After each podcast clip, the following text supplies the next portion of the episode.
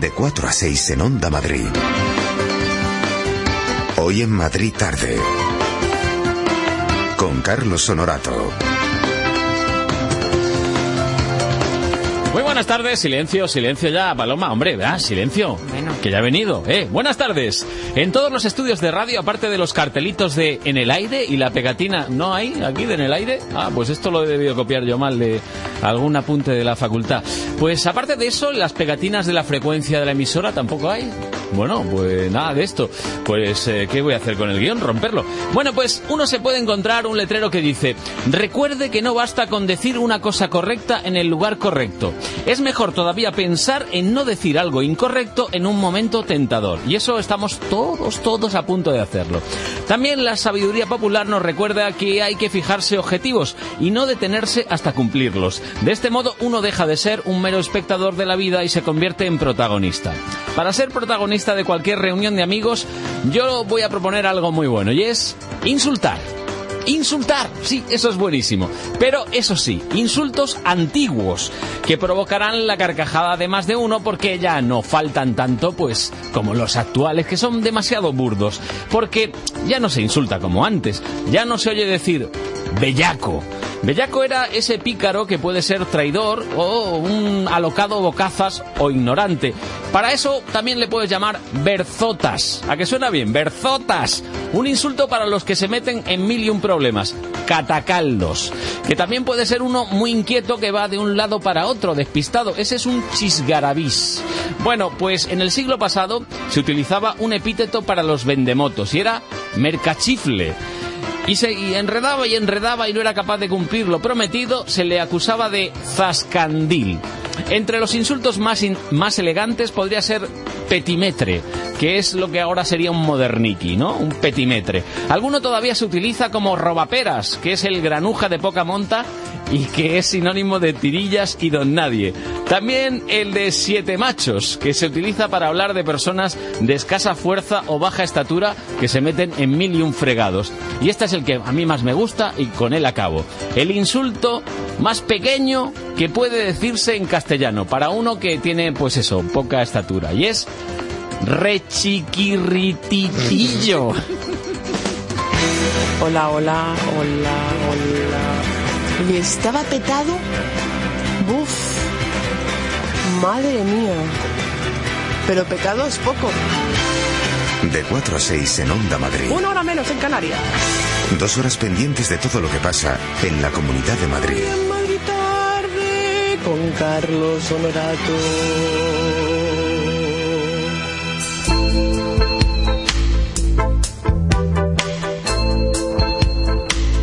Aún hay más, Belén, tuercebotas, botarate, bribón, espantajo, filibostero, ganapán, pero casi todos dedicados a los hombres, ¿eh? Ya, ya veo, porque, Eh. hombre, mm, por algo será. Eh. Yo a decir, eh, por Bien, algo, bien, por algo, bien, por algo será. De todo lo dicho, Catacaldos lo decía mucho mi abuela. Sí. Y Zascandil me han llamado a mí. Ay, mía, no seas tan, tan, tan Es que estás todo el día zascandileando. Qué palabra más difícil, ¿eh? Zascandil. Zascandil. Bueno, eh, hoy tenemos programa no completo, ¿eh? No. ¡Ojo! No, retransmisiones deportivas hasta las 7 menos Hoy, cuarto. hoy es salud al día. Pero lo... La A se la han quitado. No, hombre, no. Tenemos Hombre. el nombre completo. Salud al día, ¿vale? Bien, Lo bien. único que a las 7 menos cuartos decimos adiós. Mm. No obstante, nos va a dar tiempo a hablar de muchos asuntos. Por ejemplo, el que está relacionado con la dieta, con la alimentación y la prevención de cualquier tipo de cáncer. Nos dice la Organización Mundial de la Salud que el 40% de los cánceres se podrían evitar. El 40% nada más y nada menos. Y se puede evitar de una manera muy sencilla, haciendo ejercicio 30 minutos al día o si lo concentramos 60 minutos tres días en semana. Se puede evitar si además abandonamos un hábito tan nocivo como es el tabaco y obviamente con una alimentación variada y equilibrada, donde haya cinco raciones de frutas y verduras al día, más pescado que carne. La carne roja la dejamos solo una vez a la semana y lógicamente cuidadito con el exceso de sal, con los ahumados, con las barbacoas que están muy de moda y de alguna manera con esos alimentos que son hipercalóricos. De esa manera tan sencilla, el 40% de los cánceres nos dice la Organización Mundial de la Salud que se pueden curar. Bueno, pues hoy versión un poquito más reducida de salud al día, pero os dará tiempo, ¿eh? Sí, alguna otra cosita más Bueno, hablaremos. bueno, pues os esperamos. Hasta Vale, luego. Hasta luego. Soy una impaciente. En las rebajas estoy la primera. En los estrenos la primera. Y aquí estoy la primera para cuando abran. Aunque igual es un poco pronto. En Bankia te presentamos nuestros planes de pensiones para impacientes. Grandes beneficios, asesoría personal y regalos que podrás elegir y conseguir ya. Bankia. Consulte condiciones en bankia.es. Cogemos un tarro de pepinillos, nos comemos el último y para adentro. Abrimos un frasco de anchoas. A ver. Mmm, buenísimas, lo añadimos también. Removemos el contenedor verde, así que se mezclen bien y... ¡Voilà! Ya tenemos una botella de cerveza. ¡Perfecto! Porque las anchoas me habían dado una sed. El vidrio puede tener muchas vidas. Recíclalo. Es un mensaje de Ecovidrio, la Federación de Municipios de Madrid y la Comunidad de Madrid. La suma de todos. ¿Eres tú el que sabe ahorrar? Si todavía no eres tú, ven a Peugeot y aprovechate del plan Prever Peugeot Seminuevos. Te damos 600 euros más por tu antiguo coche si te llevas uno de nuestros vehículos seminuevos en Peugeot Ocasiones del León. No esperes más y encuentra el coche que estás buscando. Acércate a Autorally, Avenida Constitución 10, Torrejón de Ardoz, Vía Complutense 94, Alcalá de Henares.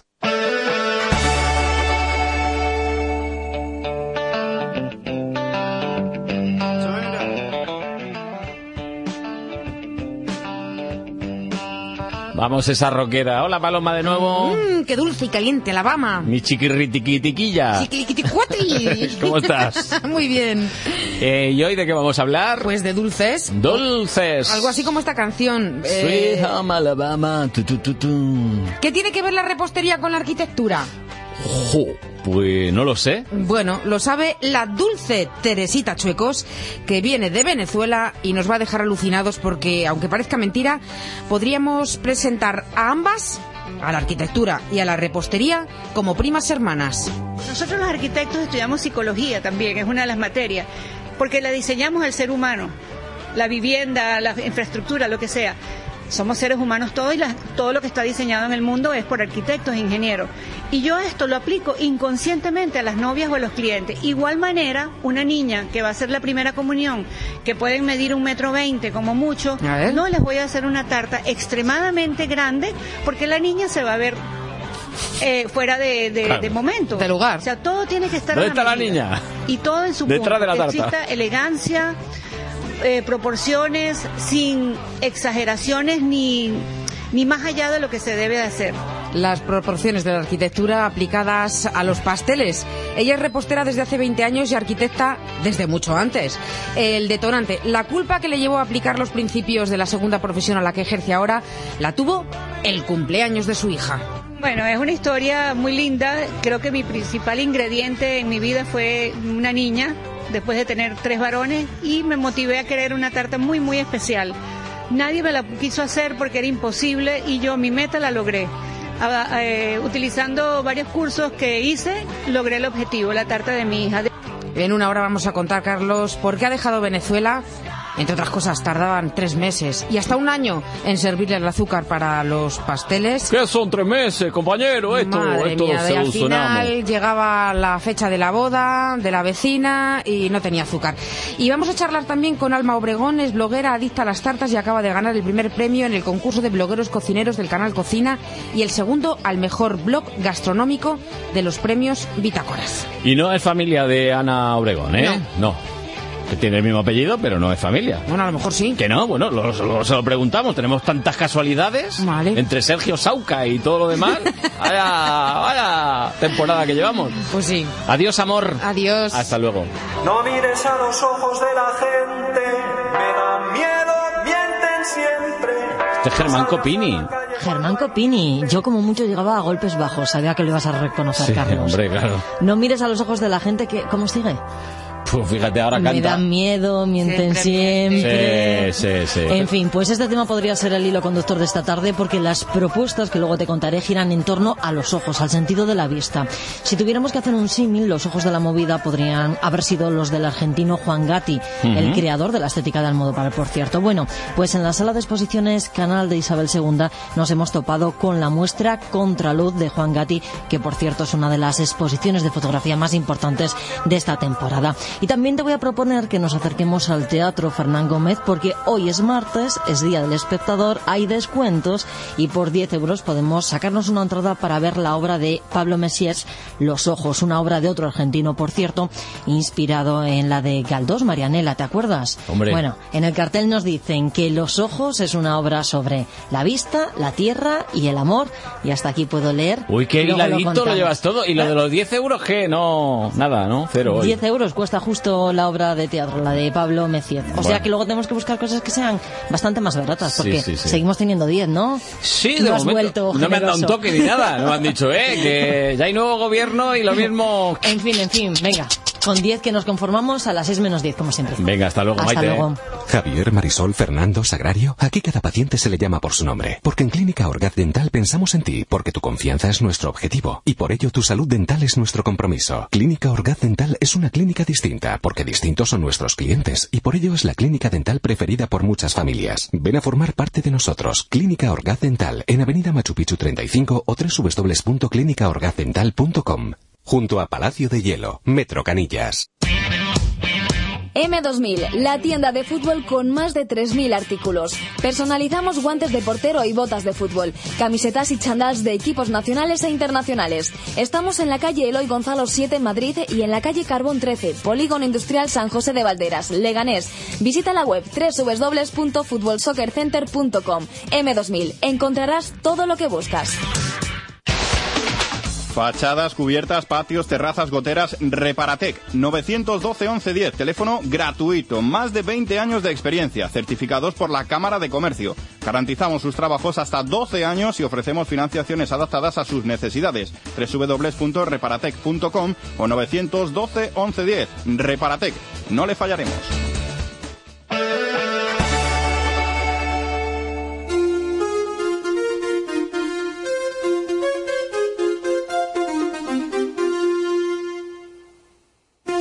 ¿Qué? ¿Que se había escondido? No, no. Ya hemos recuperado aquí al chiquilicuatre. Hola, Pablo Otero. ¿Qué tal, Carlos? Buenas tardes. Tú ponte serio, ponte serio, que hoy Por vamos a tratar de temas serios. Pues muy serio, porque es eh, una referencia a lo que está ocurriendo y a lo que podía haber pasado si se hubieran hecho las cosas bien. Ahí está la referencia, 8 de cada 10 españoles que cree que hay mucho fraude fiscal sí. y que los impuestos pues que no se cobran con justicia. Como es una encuesta, es lo que una persona... 8 de cada 10, ojo, ¿eh? 8 de cada 10. Vale, es una encuesta 80%. hecha por el CIS, tiene una Bueno, base científica, Bueno. se la suponemos, por lo menos. Aunque haya un margen de error, son muchísimos españoles los Vale, que piensan es eso, ¿eh? de un sentimiento, ¿vale? Que es una encuesta, es eso.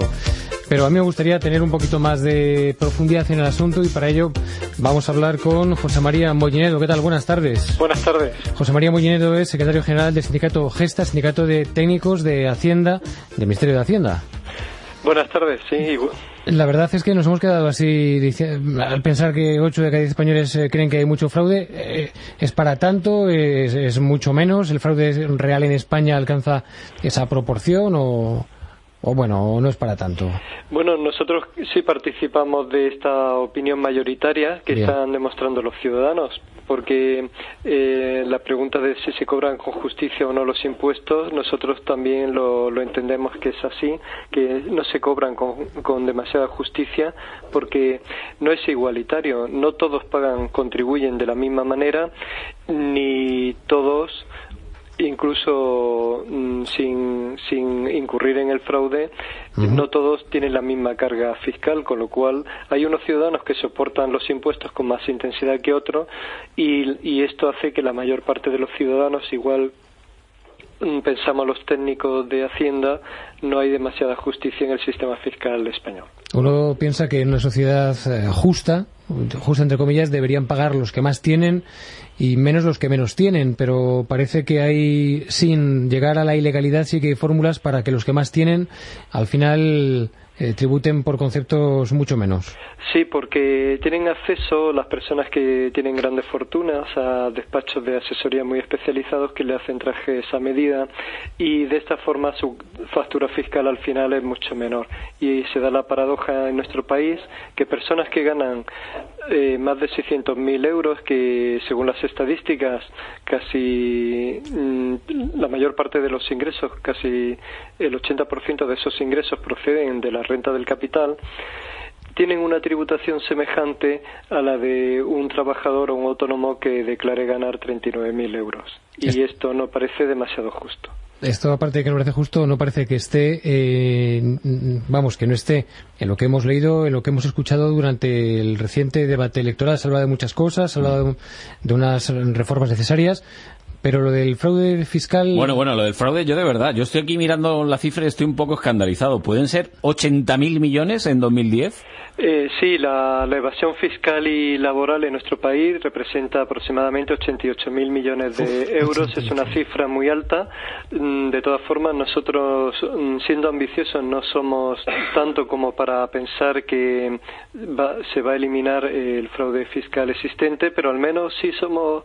Mm, ambiciosos como para mm, como para aspirar al menos a conseguir una tasa sumergida a la media europea, que es tanto como reducir mm, la nuestra a la mitad. Es decir, si hubiera la mitad de economía sumergida, estaríamos en el entorno de la media europea y podríamos recaudar que actualmente se están evadiendo en torno a 38.500 millones de euros. Es una cifra muy, muy respetable que acabaría, desde luego, con la situación de déficit público acuciente que tenemos y, y servirían estos ingresos pues para el conjunto de administraciones públicas, no solo para el Estado, porque ya sabemos que con los porcentajes de cesión de los impuestos, pues una parte de esta recaudación llegaría a las comunidades autónomas que tan necesitadas de ingresos están en la actualidad.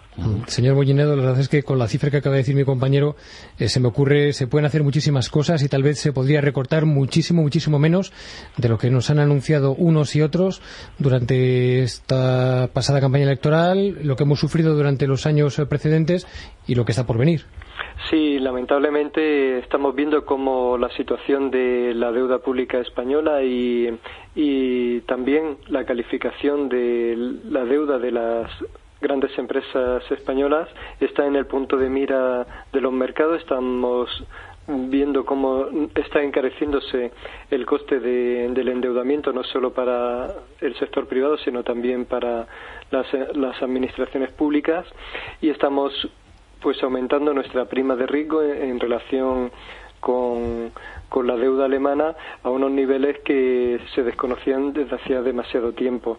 Y creemos que la situación de las cuentas públicas españolas no está tan mal como para justificar esta mala calificación, pero desde luego si consiguiéramos cuadrar mejor nuestras cuentas, esta situación creemos que no se daría. Vale, vamos a tocar un, asunto que es un poco espinoso, porque la gente cuando dice eh, es que tenemos muchos impuestos y es que no se lucha contra el fraude, al final eh, ustedes son técnicos, pero quienes les dicen a ustedes lo que tienen que hacer, y entiéndame este, lo que tienen que hacer, eh, no son los técnicos, sino los, los políticos o las personas que detentan, ostentan la responsabilidad política en los ministerios correspondientes.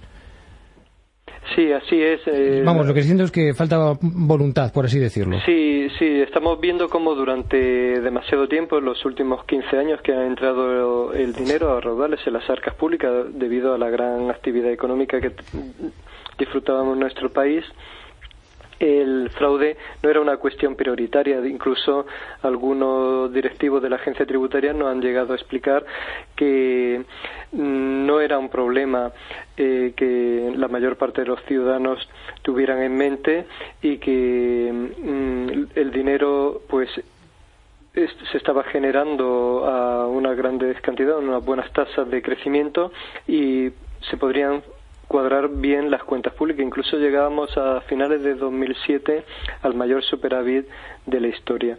Bueno, esta situación nosotros estábamos advirtiendo que podría truncarse en caso de que hubiera un ciclo de menor actividad o incluso de recesión como lamentablemente estamos viviendo. Pero estos directivos pues han mantenido durante demasiado tiempo la mano tonta en la lucha contra el fraude y esto ha propiciado que se consolidaran las conductas defraudatorias, es decir, quienes estaban defraudando al ver que en la mayoría de, de las ocasiones no había una consecuencia negativa para ello, pues han seguido defraudando y en cantidades incluso mayores. Y esto pues hace que desde los años 80, eh, mientras la economía eh, la economía de nuestro país se ha duplicado, la tasa sumergida se ha cuadruplicado. Es decir, ha crecido algo más del doble de lo que crecía la economía. Y esto es una situación que nos debería hacer reflexionar porque ahora ya es más complicado cambiar esas actitudes, aunque no es imposible. Estamos viendo cómo en nuestro entorno europeo eh, hay políticas mucho más ambiciosas que las que estamos aplicando en la actualidad y tienen unas tasas a la media, a la mitad que la media española. Fíjese en la contradicción. Mientras la encuesta del CIS eh, dice que la gente pide que se sancione más el no declarar correctamente eh, bueno, los ingresos. Eh, por otro lado, eh, también es mayoritario y supongo que ustedes lo han constatado el, que la gente pues apenas pide facturas, o sea, comprobantes que de esa manera obligarían al empresario, al comercio, nos obligarían a todos, bueno, pues a estar reflejados fielmente en la hacienda pública. Sí, bueno, esto es una circunstancia que nosotros estamos viendo que muchos ciudadanos hacen recaer el peso de la economía sumergida sobre los autónomos o, o las pequeñas empresas porque es lo que tienen más a mano, lo que visualizan como situaciones de fraude cuando alguien llega a un domicilio a hacer una reparación y pregunta con IVA o, sin IVA o acude a un comercio y dice aquí no emitimos factura. Bueno, estas son unas circunstancias que la, que la mayor parte de los ciudadanos ven y y en ocasiones, como en esta encuesta, sitúan como los principales actores del fraude. Sin embargo, en los estudios que nosotros hemos realizado, más de un 70% de la evasión fiscal de nuestro país lo cometen las grandes corporaciones empresariales, que son los que realizan una evasión sistemática y anual que no pueden realizar indudablemente por el volumen de actividad los autónomos y desde luego los pequeños empresarios.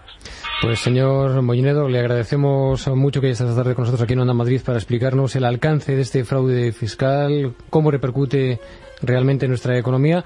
Y bueno, le emplazamos a seguir hablando en fechas eh, próximas porque nos imaginamos que seguirá el, dando, el tema dando que hablar. Muchas gracias, buenas tardes. Igualmente, buenas tardes. Bueno, 80.000 millones el fraude fiscal en 2010. Casi 90.000. Sí, con que afloraran 38.500, ya algunos de los recortes que hay previstos no, no se llevarían a cabo supuestamente. Pues ya sabe, las tres Bs, voluntad, valor y huevos. Venga. Hasta luego, Pablo, con B. Bueno, vamos a tratar temas eh, con menos enjundia que esto de los impuestos. Y ahora que tenemos la casa preparada para los días de Navidad, pues con Miriam Álvarez vamos a repasar las últimas tendencias en qué? En cortinas. Las cortinas son elementos decorativos que visten la casa aportando calidez y movimiento a los espacios. Las últimas tendencias se inclinan hacia la simplicidad, telas poco pesadas que tamizan la luz natural sin convertirse en una barrera.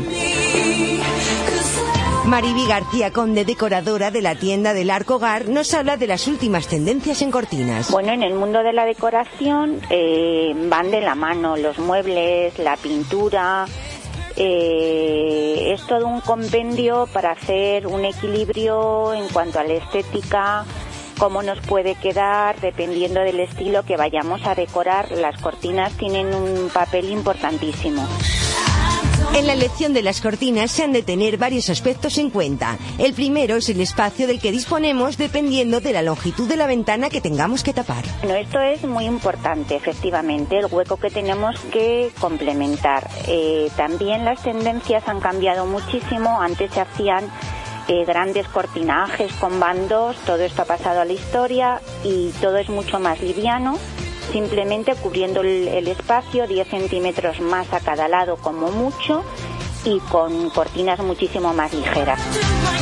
Una vez tengamos claro para qué vamos a usar la cortina, se puede empezar a definir los detalles estéticos como tipo de cortina, color o tela. Bueno, lo más importante también que tenemos que tener en cuenta es la luz que queremos que eh, nos entre en ese espacio y también la intimidad que queremos que nos quite con respecto a la parte de fuera. Ahora mismo hay unas telas que dejan perfectamente pasar la luz y mm, no se vería absolutamente nada desde fuera, no perderíamos ninguna intimidad, que yo creo que eso también lo tenemos que tener en cuenta. Luego aparte podríamos utilizar estos mismos tejidos en paneles japoneses, estores, pero todo como muy liviano, sin agobiar y sin grandes cortinajes como hacían hace años. Cuando se trata de elegir el sistema de colocación, las posibilidades pueden ser muchas. La opción más conocida y práctica, sin duda, son las barras. Bueno, para una buena colocación de cortinas tenemos infinidad de sistemas, pero quizás el que está ahora mismo más, eh, estamos utilizando más sean las barras, puesto que tenemos muchísima elección en color, eh, queda mucho más ligero y a nivel de decoración quedan mucho más sencillo, mucho más liviano y muchísimo más bonito, que es donde está el punto de distinción en la decoración. Recuerda, las cortinas son un elemento indispensable para la decoración del hogar. Pues sí, hay que poner cortinas. Ahora, noticias. De 4 a 6 en Onda Madrid. Hoy en Madrid tarde. Con Carlos Honorato. Aquí estamos las 5 menos 27 minutos y ya llega con su escoba, con todo, va preparadísima. Pero bueno, ¿qué silla te han dado ahí, mujer? Eh, hola, Fabiola. Aquí que me he bajado yo solita y Pero ha hecho la silla plaf. Plaf. Pues súbete un poco. Que, Espérate, vamos a ver si dale subimos. ahí. Mientras vamos Uh, a yo escuchar tu musiquita ahí, a ver. Ahí, ahí, ahí, ahí, ahí.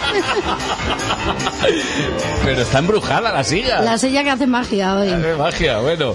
¿Qué, qué tal estás? Pues muy bien, después de una semana agotadora, ayudando también a la gente del, para el SIDA, que estuvimos en una en un evento en Sí. el cual estuvimos ayudándolos, ahí pues la- vinieron bastantes famosos para Bueno. echarse ahí un poquito el tarot Sí. y la verdad es que me tuvieron hasta las 4 de la mañana y Qué yo no sé- pesados. no, ¿Cómo? sé si he recuperado la voz todavía. Como, como le dijeron, venga, aquí, que la reina del tarot Aquí, tarot y aquí, venga, uno detrás de otro, pim pam, pim pam. Mira, aquí está mi hermana, mira, aquí está mi prima. Pum, pum, pum, pum, no, pues la verdad es que fue hasta que ya a las 4 dije, no puedo más. Ya está bien. Dejarme irme, ¿no? Que es Dejarme. que soy persona también, ¿no? Exactamente. Bueno, hoy Fabiola quiere hablarnos de la Virgen de Guadalupe.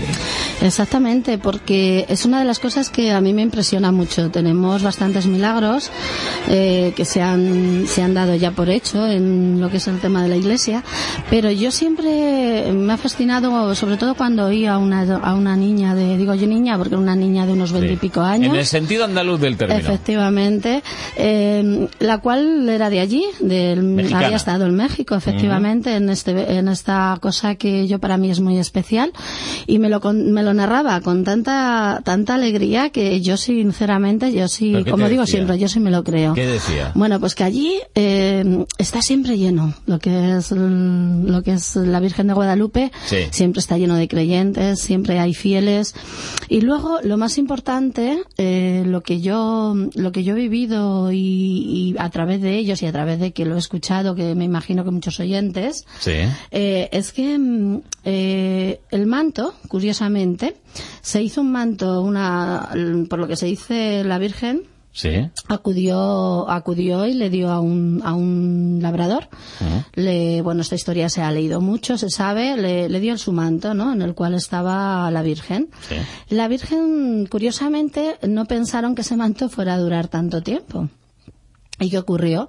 Que pintaron uno exactamente igual, Sí. le pintaron y le guardaron para cuando se destruyera este. Y todavía está ahí, ¿no? Qué curioso que se ha destruido el pintado por segunda vez y el auténtico que le dieron al, Sí, sí, al hombrecillo Oye, este. ¿y qué pasa con los ojos de, de la Virgen? Ay, bueno, pues eso es un, eso es un espectáculo, porque los mismos oftalmólogos Mm. dicen que parecen ojos de persona viva, es decir, tus ojos son los míos. Uy, por- eso me da un poquito de... uf. Dicen que cuando da la luz, alguna especie de luz, a lo mejor al atardecer o un- una Que parece que tienen vida, ¿no? Parece que tienen vida y como que las, las pupilas se dilatan. Ah. Como cuando tú y yo te estoy mirando a ti ahora que empiezan tus Chin, pupilas ahí, chin, pues los de la. Virgen también. Y luego también tiene una cosa, aparte de haber, según los fieles, pues que Mm. se han hecho muchos misterios, o sea, muchos milagros, perdona. Eh, yo lo que sí veo eh, es que mm, la gente lo toma con tanta fe Sí. que la NASA, fíjate que la NASA sabe que se mete en todos sitios, yo no sé cómo pues lo la hacen, NASA, pero eh, pasa algo, la NASA para arriba, La NASA, abajo, ¿no? ahí estamos, la NASA. Y dicen que la NASA eh, ¿cómo te lo explicaría yo? Ha hecho una especie de, de experimentos, que Sí. como, yo, como los, los científicos que llamamos, Ajá. ya fuera de la fe. Y dicen que el pincel, Sí. eh, parece que el, el lienzo, el manto este que está pintado, Sí. estuviera pintado a milímetros de, de distancia que no ha rozado la tela. O sea, que es muy fuerte ya. Si esto está O sea, que lo hizo alguien con un pulso, vamos. pues yo no sé si es que lo no es el tuyo ni el mío. Ah, y no solamente eso, sino que la pintura, mm, según las cosas químicas, no es igual que cualquier óleo o cualquier tipo de pintura que haya habitualmente. ¿eh?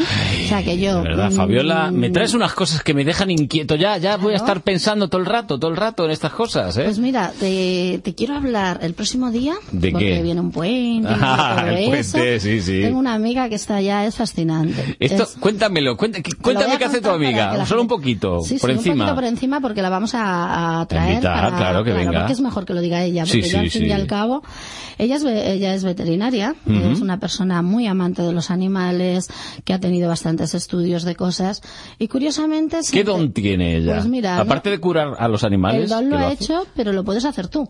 Es decir, No, no, por lo no. que se ve, sí. No, no, lo que- yo no, yo no. Por lo que se ve que de verdad, Carlos, lo que, se, lo que ocurre es que lo sacó una, una norteamericana, Sí.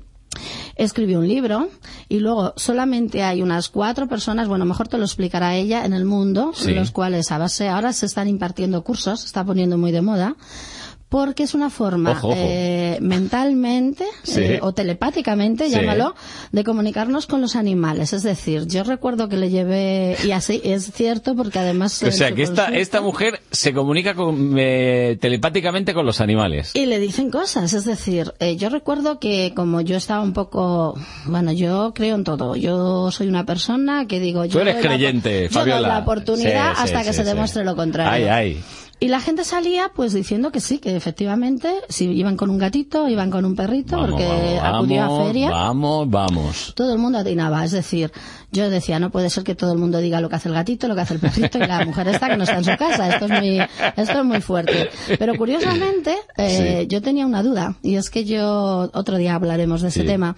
Eh, yo soy una persona que cuando voy por la naturaleza, por el campo, por el bosque, y Sí, además vivo a las afueras, atraigo mucho los animales e incluso me ha llegado a ocurrir de tu- ver palomas que vienen en contra del retrovisor eh, águilas en mitad de la carretera eh, incluso ratas de río. no no todo viene hacia mí incluso incluso va a ser muy te vas a reír muchísimo No, no, no, no, no lo digas, que me voy a reír, va a parecer que te una falta el vez, respeto. imagínate, imagínate, no, O sea, es, es un programa menos, un claro, programa hombre, sí, que es gracioso, ¿no? claro. Vamos a reírnos todos. Pero a través de muchísimo campo, Ajá. Tenía testigos conmigo, ¿vale? vale. Eh, venía un perro que la liebre ni se la veía, es decir, tú imagínate la distancia que traía. El perro venía, pam, pam, pam, la liebre ya se la empieza a ver, y, se- y tú, tú sabes contra quién se dio la liebre, tú te lo puedes imaginar conmigo. Bueno, pues imagínate, Carlos, que yo tenía la duda y le preguntamos, venía una señora con su Foster Terrier, con Sí. su perrito.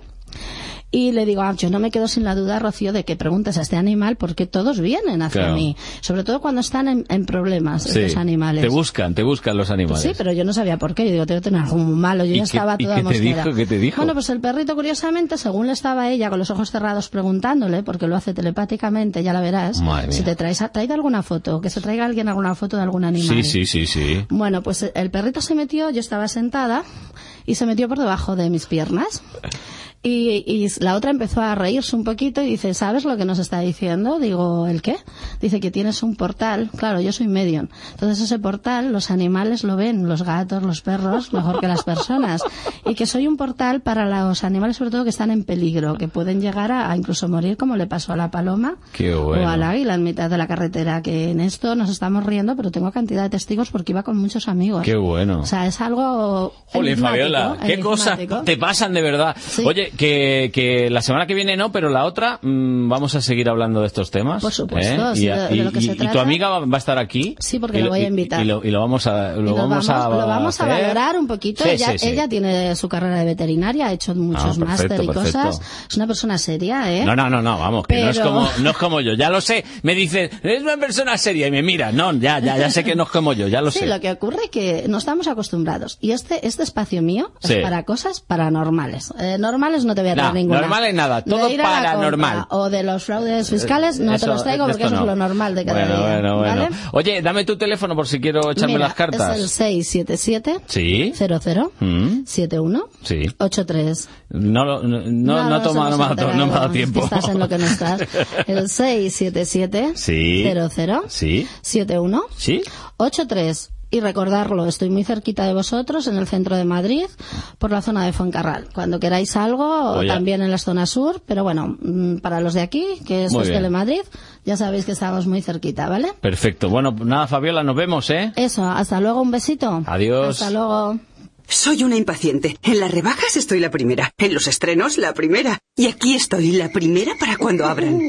Aunque igual es un poco pronto. En Bankia te presentamos nuestros planes de pensiones para impacientes. Grandes beneficios, asesoría personal y regalos que podrás elegir y conseguir ya. Bankia. Consulte condiciones en bankia.es. Solo el auténtico polvorón tradicional de la Estepeña es el polvorón polvorón. Es el polvorón de siempre, el de mi familia. La Estepeña, el polvorón polvorón de calidad suprema. Mm, el olor de la Navidad. La Estepeña, auténtico polvorón tradicional. El polvorón polvorón. Grupo Monedero lleva 70 años gestionando los contadores de agua en miles de hogares. También da solución a las reparaciones del hogar con seguridad y garantía, con calidad y rapidez, con precios serios, moderados y sin sorpresas. Nuestros albañiles, fontaneros, electricistas, etcétera, le resolverán sus reparaciones domésticas. Entre en monederoreparaciones.es o llame al 91 564 1144. ¿Eres tú el que sabe ahorrar? Si todavía no eres tú, ven a Peugeot y aprovechate del plan Prever Peugeot Seminuevos. Te damos 600 euros más por tu antiguo coche si te llevas uno de nuestros vehículos seminuevos en Peugeot Ocasiones del León. No esperes más y encuentra el coche que estás buscando. Acércate a Autorally, Avenida Constitución 10, Torrejón de Ardoz, Vía Complutense 94, Alcalá de Henares. Fachadas, cubiertas, patios, terrazas, goteras, Reparatec. 912 1110, teléfono gratuito. Más de 20 años de experiencia, certificados por la Cámara de Comercio. Garantizamos sus trabajos hasta 12 años y ofrecemos financiaciones adaptadas a sus necesidades. www.reparatec.com o 912 1110. Reparatec. No le fallaremos. Las 5 menos 16 minutos. Vamos a escuchar buena música. Ahora nos la trae, como es habitual, Jesús Mari López. Y, mm, bueno, que nadie se quede con el mensaje de la canción. Aunque, bueno, no está mal. Es un chileno llamado Daniel Rivero. Onda Pop en Onda Madrid. Con Jesús María López. Daniel Rivero es un joven músico chileno que, bajo el seudónimo Jepe, se presenta en España después de haber protagonizado otras aventuras musicales. Su anterior trabajo, Pinto, se convirtió en el disco independiente más destacado en 2005 allá en su país. En 2007 vuelve a la actualidad con un nuevo álbum titulado Hungría, que cuenta con el apoyo del sello Factoría Autor de la Sociedad General de Autores de España. Este tema que empieza así de suave es el corte número 5 y se titula No te mueras. No te mueras tanto,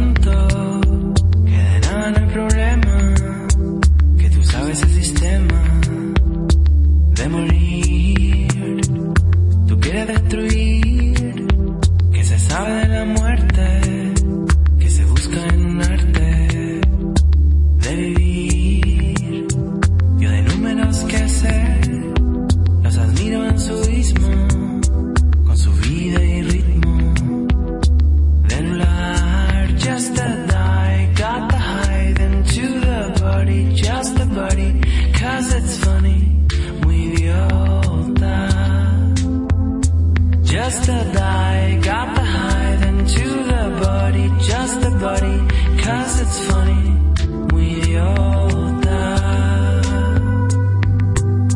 Yo de lejos te paré, las palabras de las cosas, si se pierden no importa, ya se fue. Los dolores se perdió, se retiran en su muerte, juego de constantemente, ir y venir, just a die, into the body, just a body, cause it's funny, muy idiota. Just a die, got to hide into the body, just radio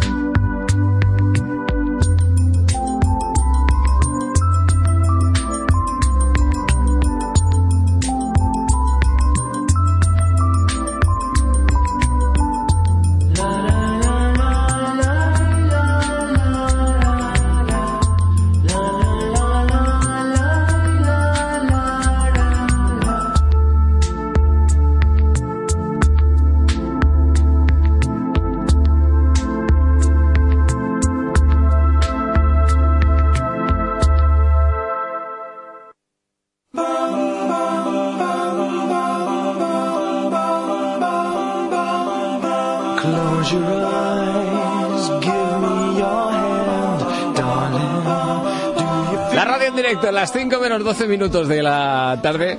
Ha llegado Teresa Raval, que la estábamos esperando. Hola, Teresa. ¿Qué tal? Buenas tardes. Tú vienes como cada año aquí por Navidad, siempre vienes. Siempre llego por Navidad. Pero bueno, hoy además es que le estaba contando ya a Teresa que lo que le ha pasado a ella me ha pasado a mí esta mañana. Que es que tenemos un cruce ahí en la B40 que los señores de repente ponen unos conos y te dicen no puede usted pasar. Claro, y Y te tienes que ir a Cuenca a dar la vuelta. No, si el problema es que te meten en otras autopistas, no sabes dónde estás, tienes que irte a a cuatro kilómetros a dar la vuelta, es terrible. Tremendo. Y luego encima el GPS, que no calla nunca, Ay. te dice, tuerce a la izquierda. Ay, ¿Cómo voy a tardar ni que darle a yoga? Es que no están, no están, no están en lo que tienen que estar. Bueno, pero has llegado, has llegado, Teresa. fin, al que sí. tranquila, que estás aquí, estás en casa, menos mal. Oye, que no se leí el otro día que, que habéis tenido también un percance en el circo, que os habían robado cables o no sé qué. Sí, bueno, cuando, pero eso cuando estábamos llegando con los camiones nos robaron un montón de cables. Pero bueno, Pero bueno, eso ya está Ya- está pasado, ¿no? Debutamos el día 25. Ya, lo sé, lo sé. Fenomenal. Y, y ya está el circo funcionando momentáneamente de jueves a domingo Ajá. hasta que den las vacaciones a los peques. Cuando Y ahí ya las- todos cuando- los días. Cuando den las vacaciones los peques todos los días. Bueno, bueno, que decía eso, pues precisamente lo que te ha costado llegar, pues eso, el circo también, sus dificultades, lo de, lo de los cables, todo solucionado, funciona todo perfecto, está el aparcamiento también que funciona, todo bien, Todo, todo, todo, todo. correcto. Todo perfecto. Todo correcto. Bueno, pues, pues eso, que, que tranquila, que estás aquí en casa. Eh, ¿El espectáculo ha cambiado algo? ¿Has cambiado? Sí, es Hombre, nuevo espectáculo, ¿no? No tiene nada que ver con el El espectáculo. que lo viera el año pasado, Nada va este año y... Claro, son nuevos artistas, nuevas canciones, nuevo espectáculo. Aparte ha quedado un espectáculo precioso, muy bonito, muy de, mm, digamos, muy unido todo, ¿no? No es un, no es un circo al uso, como tú bien sabes, que Sí. nuestro circo no es un circo al uso, pero sí es un circo musical. Y este año hemos logrado hacer un espectáculo que, mm, que yo creo que va a hacer las delicias de mayores y niños. Muy conjuntado todo, muy, muy de compañía junta y unida, que da esa sensación que yo a mí eso me gusta mucho, me parece que eso Familia, ¿no? retransmite eh, unión y, y- y- y crea un clima muy diferente Sí. en el público. Y bueno, y, y nada, tienen que ir todos a ver el circo de Teresa Raval en Bravo Murillo 107. Ahí está, ahí está. Sí, señora. Oye, eh, los trapecistas eh, veo que son del circo de Moscú. Estos son Sí, bueno, buenos, son, ¿eh? unos- son rusos estos- y son fantásticos, fantásticos. La verdad es que son muy buenos. Hay muy buenos artistas, ¿no? Están eh, los trapecistas rusos, hay un número de telas de Moldavia. De ese me han hablado también bien, italianos. Sí, son muy bonitos.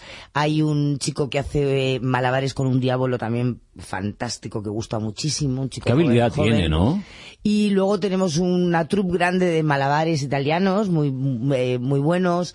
Eh, hay payasos. Hombre, circo sin payasos, madre mía. Hay, hay cómicos que son diferentes a los payasos también. Hay magia, hay antipodismo, en Sí. fin, hay muchos números. ¿Y música no hay? Uy, bueno, claro. Hombre, es que estaba yo aquí pensando, digo, ¿qué pasa? Estoy yo con todas las canciones que integran un nuevo disco que se llama El Circo de Teresa Raval, que ya está a la venta, ha salido el día 22, que lo saca Sony Music. Sí, sí. Y hemos metido en este espectáculo la pompa de jabón, que tanta lata me han dado durante todo el año con que la Este año está la pompa de jabón la más preciosa, con unas bolas gigantes que hacen el oh de, de todo el público cuando salen. Sí. Eh, eh, luego además hemos metido a la muñeca Rebeca, donde le cantamos, la muñeca Rebeca le canto a una niña del público siempre y le regalamos una muñeca también muy bonito, que luego hace las, luego las demás todas quieren la muñeca. Quiero la muñeca, que yo quiero la muñeca, la quiero yo. Eh, hemos incluido el circo de Teresa, en fin,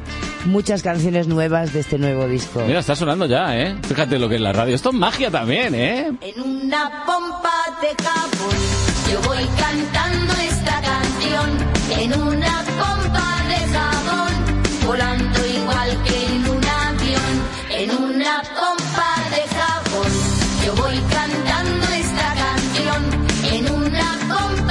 Pues de lo que ha habido de novedad del año pasado que viniste a este es que ha sido abuela, ¿no? Hace He sido poco. abuela de una niña Ah, Teresa. preciosa. Vamos, vamos, de pera pera. Que, Acabo de comer que con se le cae la ¿eh? baba, se le cae la baba, señores. No, sí, se me cae la baba, totalmente.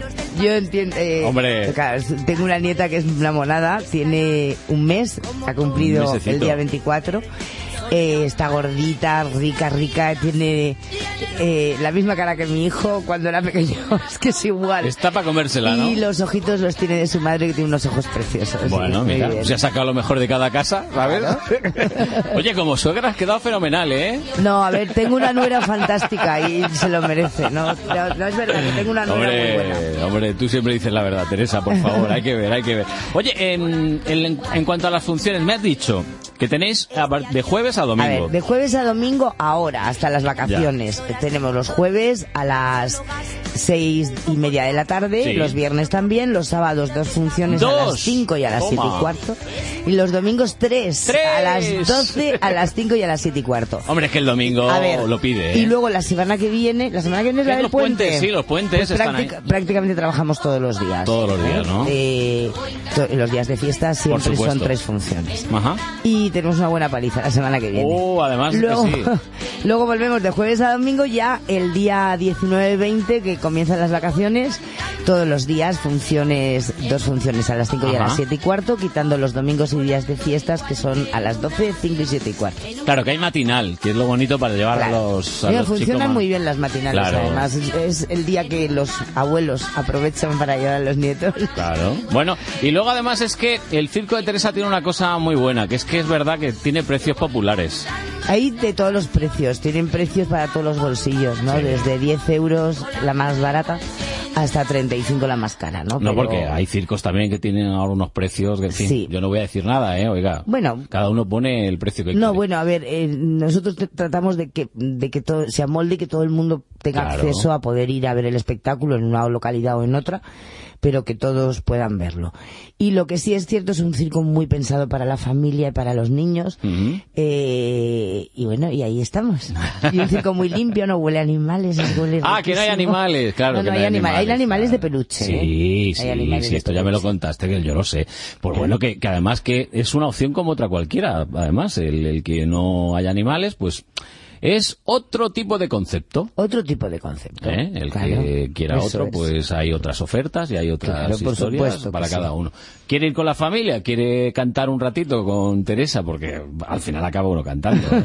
Sí, lo pasan mejor los padres que los niños. Hasta los más No, cortos. los niños lo pasan muy bien porque este año además está muy muy pensado para ellos, ¿no? Oye, cuéntame eso del aparcamiento, que el año pasado tuvimos un lío con lo del Ah, aparcamiento. no, el aparcamiento es gratuito. No, el mío, el mío, que yo me lié. Tú me dijiste lo del aparcamiento y yo uy, lié una... ¿Y por qué? No sé por qué, porque yo soy así, tengo una cabeza... No, el circo tiene dentro un Sí. parking gratuito del Ujú. circo donde la gente que va a ver el espectáculo puede aparcar y no le cuesta absolutamente nada, aparte lo tiene súper cómodo. Sí. Pero es que tenemos la grandísima suerte además de estar en un sitio clave de Madrid, es un sitio súper céntrico al lado de la Glorieta Cuatro Caminos, Sí, señora. en Bravo Murillo, donde hay autobuses, metro, los taxis aparcan en la misma puerta de la taquilla. Quiero decir que no Que sí, que ha- sí. lo tienen muy fácil, muy fácil. Está muy fácil, muy, muy fácil. cómodo. Muy cómodo, muy todo. No como ella, que para llegar ha tenido que sortear algún... Pero eso porque ahora Telemadrid, Onda Madrid, to- todas las emisoras están fuera de Madrid. Es verdad. Eh, que para vosotros es muy cómodo y es cierto, pero para el que tenemos que venir a hacer entrevistas Mm. No, es para súper nosotros no. ¿eh? Ahora que nos dejas decirlo, no, no es muy cómodo. No es muy cómodo No, tampoco. No, no. Bueno, pero bueno, bueno, la verdad es que mm, permite hacer edificios completos donde Sí. estáis todos juntos, que eso también es Eso, una ventaja. Pero bueno, Bueno. ya está. ¿Qué le vamos a hacer? Sí. Es así. Oye, que en, no te- lo- en todas las ciudades grandes. Que no tenga que pasar un año más para que vengas por aquí, ¿eh? No, Que es que hay yo vengo cuando tú quieras. Hay que ver. Antes de que acabe. Acabáis en enero, si no se prorroga, ¿eh? A Que ver, en principio, ahí... no, en principio terminamos el 29 de enero. Me temo que este año no vamos a tener que terminar el 29 de enero, no por nosotros, sino porque no nos dan más permiso para poder Ya. estar ahí. Eh, pero posiblemente nos quedemos por los alrededores de Madrid. Ah, muy bien. Durante un par de meses, posiblemente, y luego ya iniciaremos la tournée para afuera. Qué bien os lo paséis en el circo, Teresa. Ah, yo, yo, en parte os tengo envidia. Yo aquí encerrado todas las tardes. Hombre, no nos aburrimos. No, no, no os aburrís, no os aburrís ni mucho menos, os No. lo pasáis fenomenal. Pues nada, que todo el mundo lo sepa, que está el circo de Teresa Raval y que está en la calle Bravo Murillo 105. 107. Siete. Bueno, mira, por dos números. Da casi. igual, está al Casi, lado de la casi. Glorieta Cuatro Caminos y además hay un cartelón enorme con luz espléndida que se ve perfectamente dónde está. No tiene pérdida. Bueno, gracias por venir, ¿eh? Y por Gracias estar aquí ti, con Carlos. nosotros y Gracias. traernos tu alegría. Y disculpa la tardanza. Nada, ¿eh? nada, nada. Pero ha sido culpa de las obras, de Las verdad. obras. Menos mal que te ha pasado a ti también. Venga, hasta luego. Gracias. a tus amigos y darles tu sonrisa envuelta en una flor. Si puedes vivir en armonía, abrázate a la luna y alegra el corazón. Si puedes reír con los payasos, jugar con arlequines, vibrando de emoción. Estás en el circo, el circo de Teresa, con toda su ilusión. Estás en el circo, el circo de Teresa, con toda su ilusión.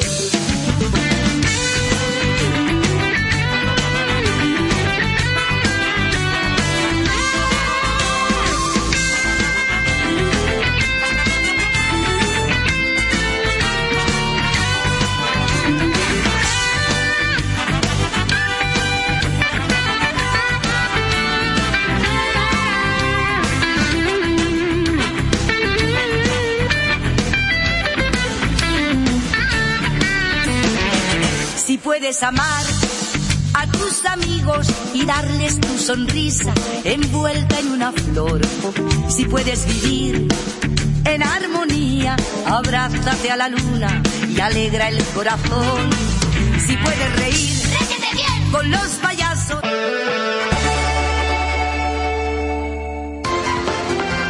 De 4 a 6 en Onda Madrid. Hoy en Madrid tarde. Con Carlos Honorato.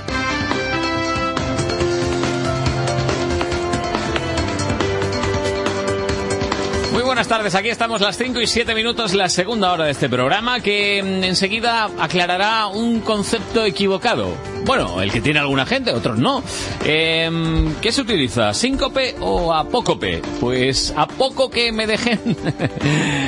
de Rafa Cerro lo explicará. Bueno, además, eh, una iniciativa también muy curiosa eh, que mm, la Policía Municipal de Coslada lleva a cabo para evitar eso que algunos llaman abandono de la caca en un sitio público. Lo suelen hacer pues algunos perritos que ellos no tienen la culpa, son sus amos que son así, son así, son peores, peores que los peores. Con la detective Nolasco nos vamos a endulzar la tarde porque nos va a traer unos pastelitos, unas cositas así. Mmm, qué rico. Eh, tendremos también los libros con Luis Alberto de Cuenca. Eh, conectaremos con Suecia en directo porque ahí está Nacho Serrano, porque hoy el baloncesto fue labrada, juega ahí Euro Challenge y ofreceremos aquí en directo desde las 7 menos cuarto ese partido. Tendremos la bolsa de Madrid, vamos a ver si será la bolsa o la vida y la vida sí. 10 euros nos gastaremos en ocio en los 10 últimos minutos del programa con Maite López. 5 y 8 me meto en el ascensor.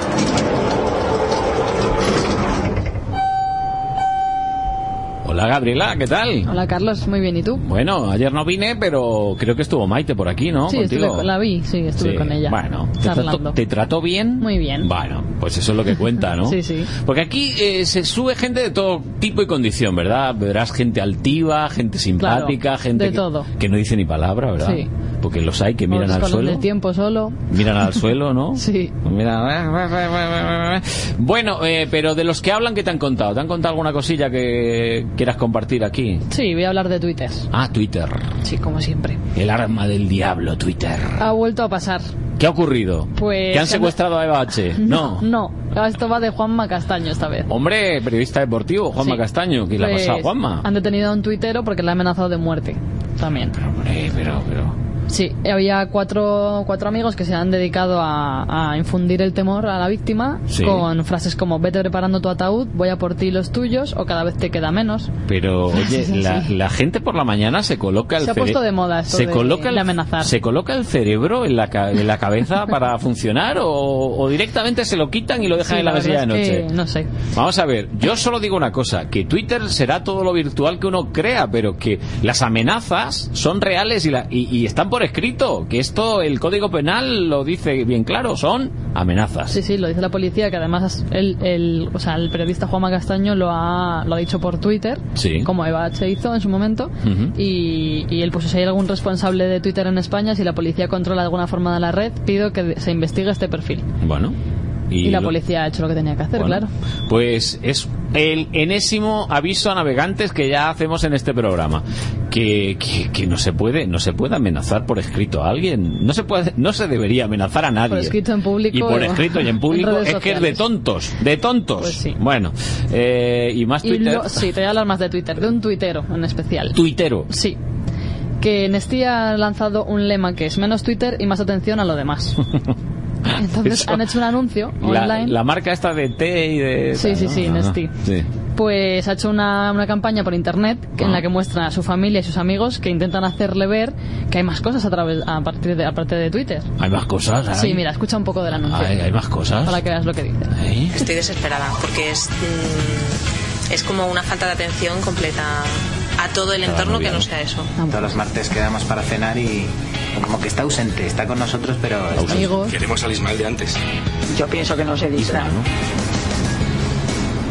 Algunas veces está un poco ausente. Pues se nos ha ocurrido un plan de choque de cómo incentivarle y llamarle la atención de que algo está O sea, pasando. yo no pretendo que lo O sea, que, que Isma está más en el Twitter que en la vida Sí, real, ¿no? Se llama El Bicharraco en Twitter. Y, y dice que le pueden poner Twitter, que si tuviera Twitter en microondas pondría un tweet también. Y entonces lo que han hecho ha sido mm, Sí. reunirse y mandarle Twitter que pone menos Twitter y más tapear. O Ismael Tronco, estate lo que estás. Para que yo, a ver creo, si- yo creo que le vamos a dar una oportunidad a Ismael. Fíjate lo que vamos a hacer. Mañana, mañana lo vamos a poner aquí en el ascensor. Te va a hacer una sustitución. ¿Sí? ¿eh? Y tú te vas a venir que mañana nos vamos a ir fuera del estudio. ¿Ah, sí? Sí, sí, sí, te vas a venir. sí. Te lo vas a pasar bien. Vamos a ir a un sitio donde hay gente muy importante. no sé si hay ascensor o no, pero vamos, mañana tienes el día libre en el ascensor, que ya lo he negociado yo Mira con tu jefe. bien. Y dejamos a Ismael, al bicharraco, lo dejamos aquí tuiteando en el A ver. ascensor, que se va a enterar lo que es hacer un turno en el ascensor. Claro. Bueno, pues nada, mañana más, Gabriela. Vale. Hasta, luego.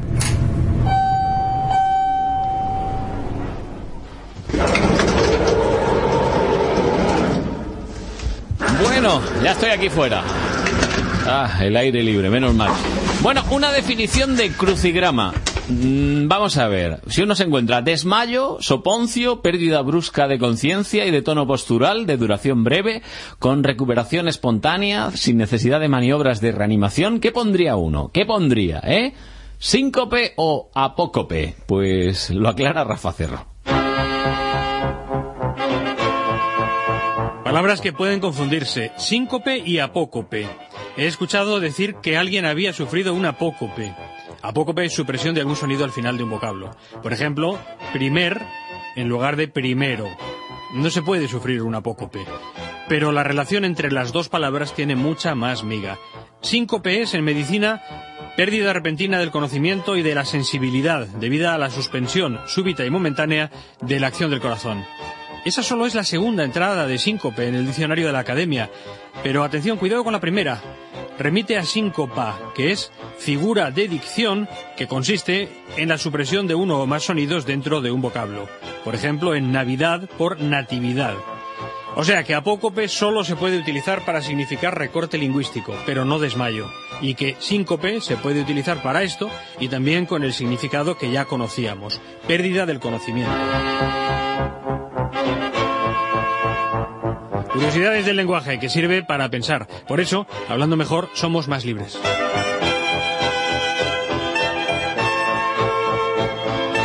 Ay, Rafita, casi, casi me da un síncope con tus cosas. Eh, pues nada, que no hay que confundir síncope con apócope.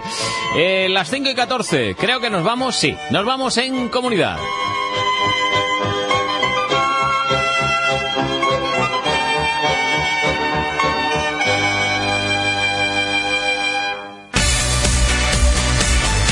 Nuestro destino es Coslada. Allí se ha puesto en marcha la campaña Pisa tranquilo, cacas no.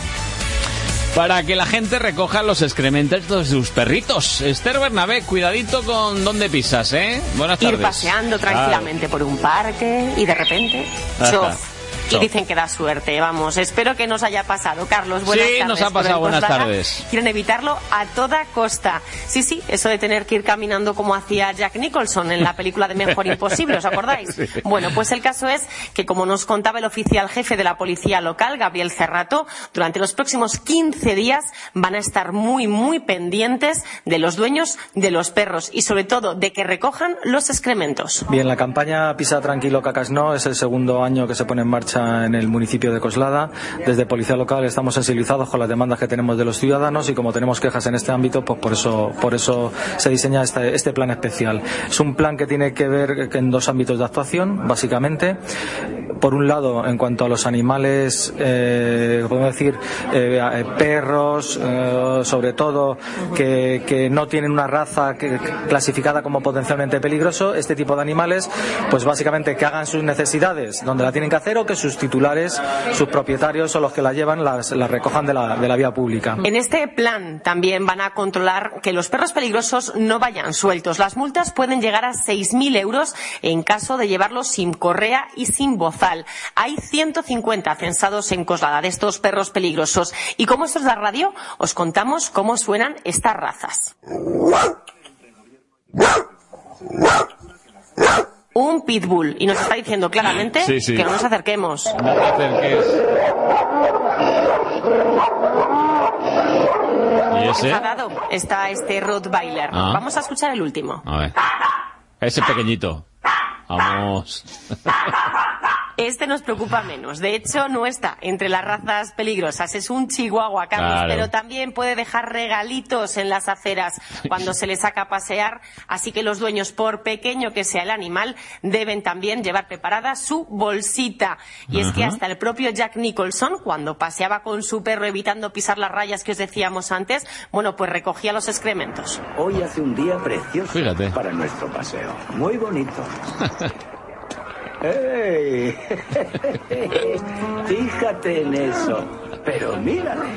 Tengo que darte algo. Tengo que darte algo realmente bueno. Te lo voy a enseñar. Vamos, pequeño. Lo dicho, Carlos, van a estar muy pendientes en Coslada de los dueños de los perros y es que cuesta 50.000 euros la limpieza al año de los rastros que van dejando. Pisa tranquilo, cacas no, ¿eh? Esa es, ese es el lema de la campaña. Paloma, ¿qué pasa? Hazme un perro más grande, uno más grande. ¡Qué susto! Soy una impaciente. En las rebajas estoy la primera. En los estrenos la primera. Y aquí estoy la primera para cuando abran. Aunque igual es un poco pronto. En Bankia te presentamos nuestros planes de pensiones para impacientes. Grandes beneficios, asesoría personal y regalos que podrás elegir y conseguir ya. Bankia. Consulte condiciones en bankia.es. 20, 20, 20, 20, 20, 20, 20, 20, 20, 20. Estos han ido hace poco a la fiesta de Ford, ¿no? Sí. Se nota. Llegan los 20 de Ford. Ahora tienes 20% de descuento en mano de obra en todas las reparaciones para vehículos de más de 5 años. Y además te doblamos el plan Renove con 20 euros adicionales por neumático. Otoños locos de Ford. Vente a Ford. M2000, la tienda de fútbol con más de 3.000 artículos. Personalizamos guantes de portero y botas de fútbol, camisetas y chandals de equipos nacionales e internacionales. Estamos en la calle Eloy Gonzalo 7 en Madrid y en la calle Carbón 13, Polígono Industrial San José de Valderas, Leganés. Visita la web www.futbolsoccercenter.com. M2000, encontrarás todo lo que buscas. 20, 20, 20, 20, 20. Descubre todo lo que puedes hacer con las ofertas del 20 en tu servicio postventa de Ford. Otoños locos de Ford. Vente a Ford. Fachadas, cubiertas, patios, terrazas, goteras, Reparatec. 912 1110, teléfono gratuito. Más de 20 años de experiencia, certificados por la Cámara de Comercio. Garantizamos sus trabajos hasta 12 años y ofrecemos financiaciones adaptadas a sus necesidades. www.reparatec.com o 912 1110. Reparatec. No le fallaremos. En Chevrolet te ofrecemos lo mejor. Chevrolet Aveo 84 caballos. De lo mejor. Con un equipamiento único. 4 airbags, radio CD con MP3, ordenador de a bordo. De lo mejor. Por solo 8.090 euros. Chevrolet Aveo 84 caballos a un precio inmejorable. 8.090 euros. Chevrolet, el motor de los campeones del mundo. Chevrolet, make it happen. Véalo en Rotusa, La Roza y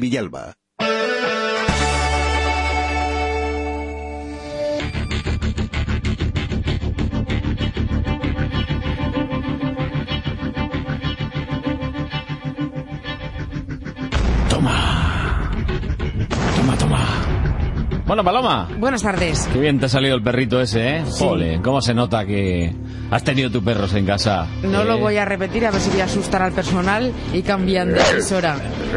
Oye, tú también tienes práctica, ¿eh? Sí, sí, sí, sí, sí. Y hago también de gato, pero bueno, mm, a lo que vamos hoy queríamos hablar de dos artes completamente diferentes o que no tienen mucho que ver en principio, ¿no? Sí, de la arquitectura en la repostería. Bueno, Sí, que tiene que ver una cosa con la otra, la otra con la una. Es que es eh, muy raro. Son disciplinas dispares que, sin embargo, son primas hermanas. Nos lo ha contado una venezolana que se llama Teresita Chuecos, que acaba de instalarse en Madrid, en la calle Serrano 108, donde ha abierto al público un lugar que es que es muy especial. Mm. Porque fíjate, Carlos, es un lugar donde se hacen tartas sí.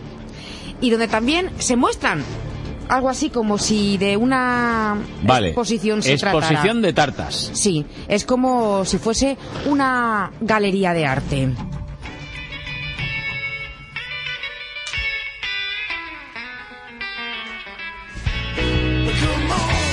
Es una ocurrencia de una señora que se llama así, Teresita Chuecos, arquitecto de profesión y repostera por pasión desde hace 20 años. Fíjate, la afición surgió cuando un día mm, tuvo que hacer una tarta de cumpleaños para una de sus hijas, la tarta de la sirenita.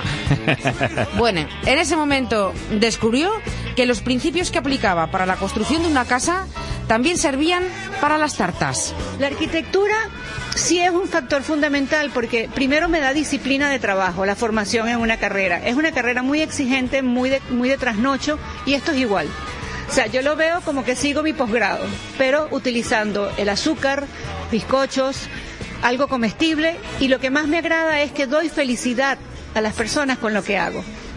Que eso es, pienso, es algo muy difícil en la vida porque lo material pasa, pero esto yo creo y siento que llega a la parte espiritual de los seres humanos, porque las caras y las reacciones del público es maravilloso. Bueno, de tesis, lo que acabamos de escuchar, de reflexión. ¿Dónde hay que firmar? Bueno, en el local que tiene Madrid puedes firmar perfectamente si quieres. Sí.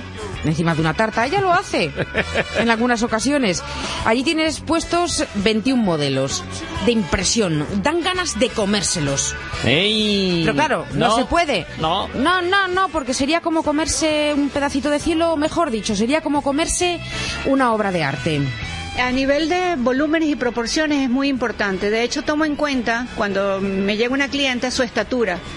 Porque una novia que no, que no tenga una estatura de modelo, Ya. no le puedo agredir. bajita. Que después sale en la foto minimizada ella con una Claro. tarta de Claro. siete Parece el pisos. muñeco del pastel. Porque al momento que se toma la fotografía, ella se va a ver pequeña. Pienso que eso es importante. Eso es uno, yo tomo en cuenta todo. Yo creo que mi profesión me lleva a ver más allá de lo que ve cualquier repostera. Las proporciones, las tonalidades, los colores, incluso intuyo y percibo el estilo de la novia. Toma. Fíjate. Es lo de la psicología que Sí, estudian sí, en la carrera. sí, sí. Las tartas no son siempre las mismas. En verano, ¿qué hacemos? Irnos a la playa, ¿no? Bueno.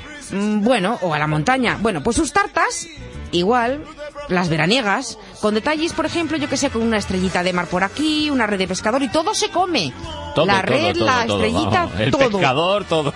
La creatividad es muy necesaria. Sí, el muñequito, sí También, es sí, necesario.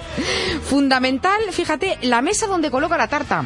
De hecho, en invierno colocan hasta bloques de hielo, que duran 24 horas. Fija, fija. La iluminación, claro. Sí. Porque la tarta también la ilumina. La bombilla no se come, ¿eh? El volumen, las medidas, está pendiente de todo, pero sobre todo de la parte artística. Paisajismo de flores naturales, muchas veces coordinado con el buque de la novia, para que sean las flores más importantes de todo el evento, no las que llevan las mesas.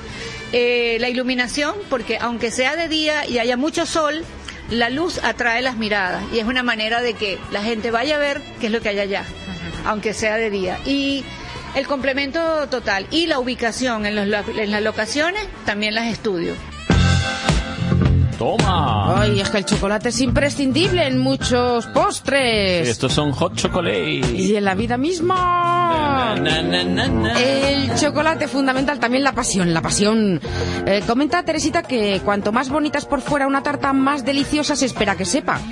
Busca eso que comentaba, el equilibrio, la inspiración, la pasión. Por eso la galería parece un caramelo de menta. Qué rico. Sí, es su color preferido, el turquesa. Le va bien para el poco tiempo que lleva trabajando aquí en Madrid, mucho mejor le iba en Venezuela. allí tenía un negocio próspero. Entonces, ¿por qué se vino a Madrid? Hemos emigrado prácticamente todos los que fuimos empresarios, gerentes y directrices de, de compañías grandes transnacionales, nos hemos tenido que ir. Hay una situación muy delicada. Hay, nosotros vivimos prácticamente en un comunismo encubierto en democracia. Lo que pasa es que Venezuela es muy rico en petróleo y calla todas las conciencias de los países alrededores. Y bueno, los que estamos sufriendo las consecuencias somos los propios venezolanos.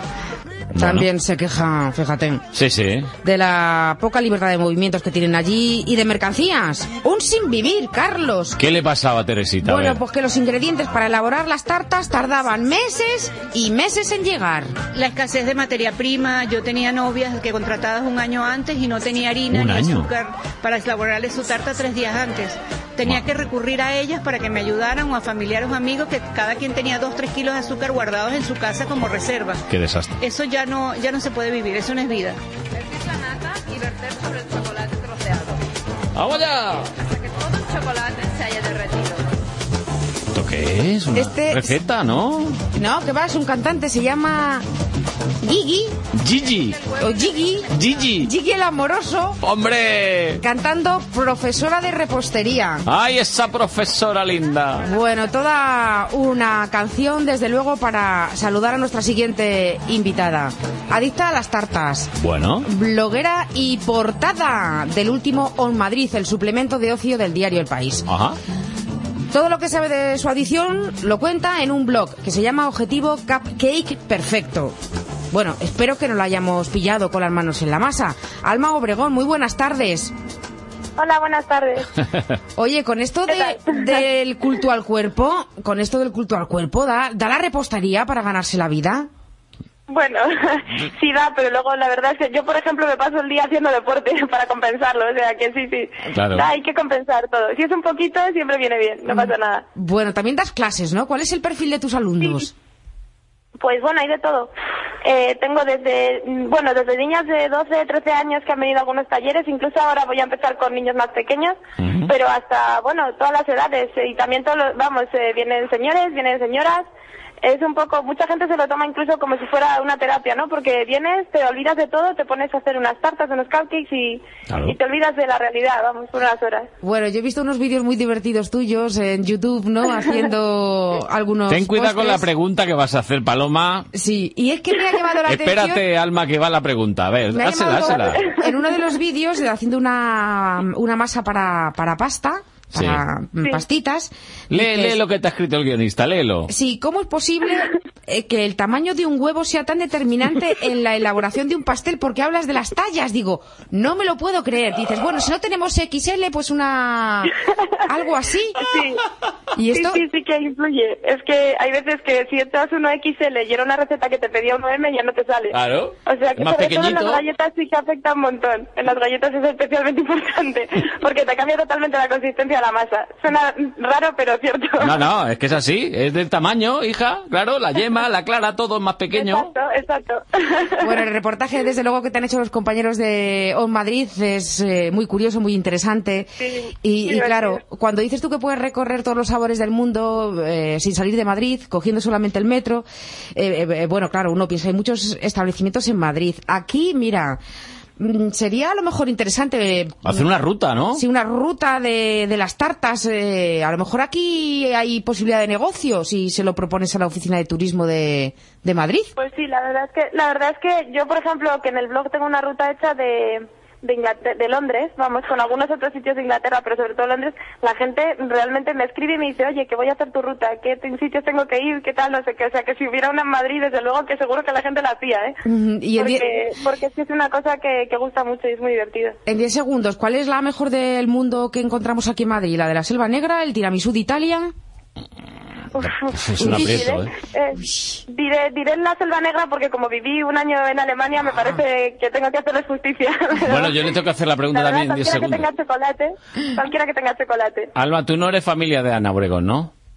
Nada, nada que ver. ¿Ves? Llevan ¿Ves? haciéndome esa pregunta ¿Ves? toda la vida. Pero yo la tenía que hacer. Nada, nada, no te preocupes, me la han hecho siempre, ¿eh? Cada, lugar que voy me la hacen. Bueno, Alma, No que, lo decíamos porque había salido muy fotogénica, la verdad que estás ¿Quiere- muy guapa. Ah, Que te mandamos un besito. Hasta la próxima. igualmente. Gracias, Paloma. Chao. De 4 a 6 en Onda Madrid. Hoy en Madrid tarde. Con Carlos Honorato.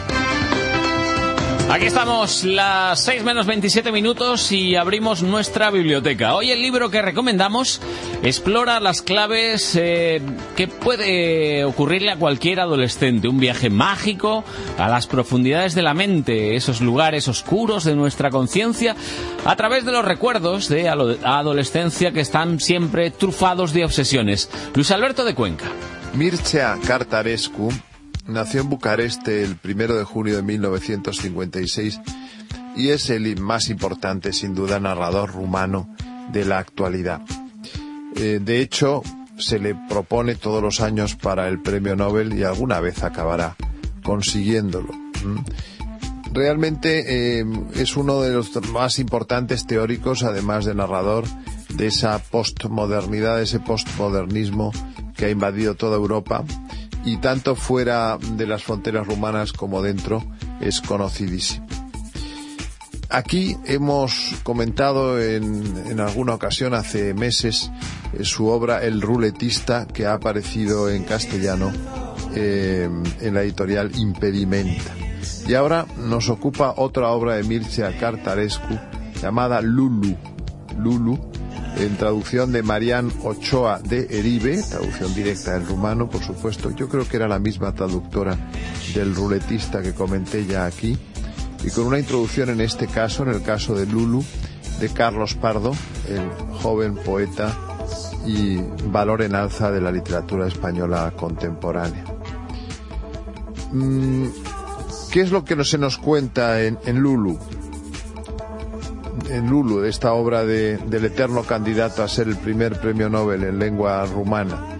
Pues lo que despliega Cartarescu en Lulu es su versión de la figura del artista adolescente en la figura, o en la persona, mejor dicho, del protagonista, se llama Víctor, escritor asocial y torturado, que parece sacado como de, de En busca del tiempo perdido de Marcel Proust, y que vive literalmente obsesionado por Lulu, uno de sus compañeros, atención compañeros, no compañeras de liceo, que disfrazado de mujer y aprovechando la fiesta de clausura de un campamento de verano en 1973, lo fuerza a un contacto sexual. Recluido en una villa de los Cárpatos, ya convertido en un escritor de éxito, Víctor intenta exorcizar a través de la escritura a los monstruos que devoran su alma. El juego del doble es una novela con el tema del doble, tan interesante siempre en literatura fantástica, encarnado en este caso en Víctor, el escritor enfrentado a su hermana gemela, la niña amputada, la niña que no existió.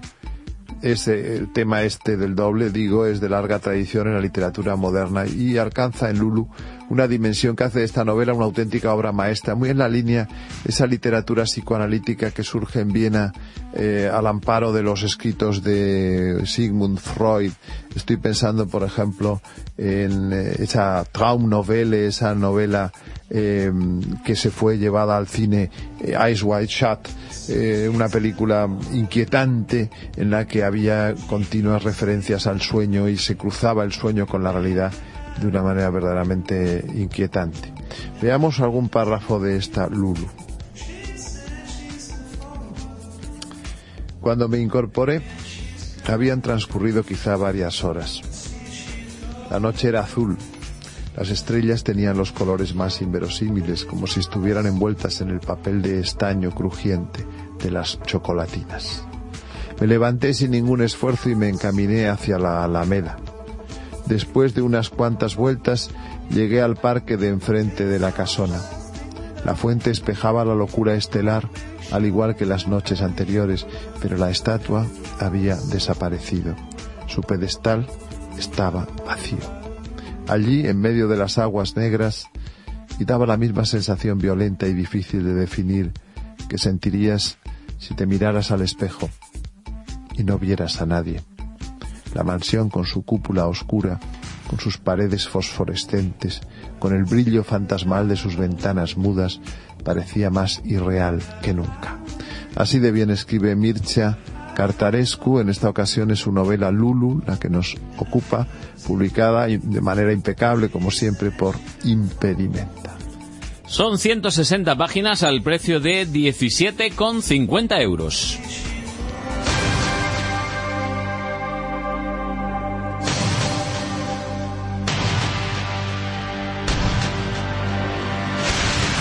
Pues en una hora, en una hora comienza un partido muy lejos, muy lejos eh, de, este estudio de Madrid. Y ya está en la cancha eh, nuestro compañero Nacho Serrano. Me refiero a baloncesto Fuenlabrada que se enfrenta al Norrköping en esa Euro Challenge. Hola Nacho, buenas tardes. ¿Qué tal, Carlos? Eh, saludos, muy buenas tardes. Aquí estamos en North Shopping, que dicen aquí. Ah, North Shopping. ¿Y qué a qué dicen? ¿Ishea o qué? bueno, eh, ¿qué- Norrköping para nosotros, que así Ya, nos ya. entendemos todos, que está, te cuento para que... En el Polo Norte. Sí, tirando a la derecha, según entras a la derecha, ahí está. No, eh, cuesta, cuesta llegar mucho. Cuatro horas de avión, Vaya. Madrid, eh, Estocolmo y luego otras tres de carretera, eh, algo más de 200 kilómetros eh, para enlazar la capital eh, sueca con, Claro. con Norrköping. o Tú eres ahora el Marco Polo de Onda Madrid, Nacho, ya lo sabes. Sí, sí, sí, bueno, ahí con, con Blas, eh, a tope con el baloncesto. Es que para, por Europa. para los que os gusta el baloncesto hay que viajar a sitios exóticos y ver, pues eso, mucha flora y fauna local. Bueno, eh, ¿qué sensaciones tenemos? Pues muy positivas, porque Claro. esto ya los conocemos de- del partido de la ida. Se inicia ahora con este encuentro lo que es la segunda vuelta de esta primera fase de esta liguilla de la Eurochallenge. Sí. Y bueno, pues en el Fernando Martín se dio muy bien con ellos. 14 puntos arriba. Bueno, al final ellos incluso también maquillaron un poquito el, el resultado, que por momentos llegó a estar por encima de los 20 puntos de diferencia. Y yo creo que, vamos, si el equipo sale serio, concentrado, no tendría que tener Vamos. muchos problemas. Ellos se tiran hasta las zapatillas por fuera, en el perímetro. es impresionante, tiran más de tres que de, que de dos. Eh, en Fuenlabrada empezaron, bueno, con unos porcentajes eh, alucinantes, 9 de 15.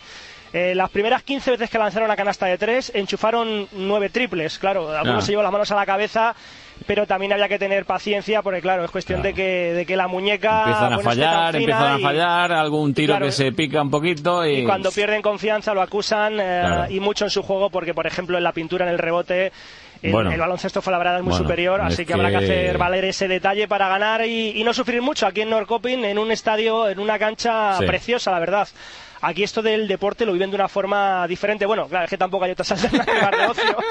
O es deporte Ya me imagino que es o vas a ver el partidito o te Sí, vas a casa a no, cenar. aquí hemos tenido suerte porque, mira, te hablo del tiempo, eh, Sí. pues hasta ahora de la tarde, 2, 3 grados de temperatura. Bueno, Mm, No hemos visto, vamos, ni un copo de nieve, pero me cuentan que a estas alturas eh, del año pasado eh, eran 20 o 30 centímetros la capa de nieve sí. Y menos eh, 10, menos 15 grados bajo cero. Bueno, bueno, tranquilo. Así que están aquí en Bermudas, como en primavera, con 2 o 3 grados.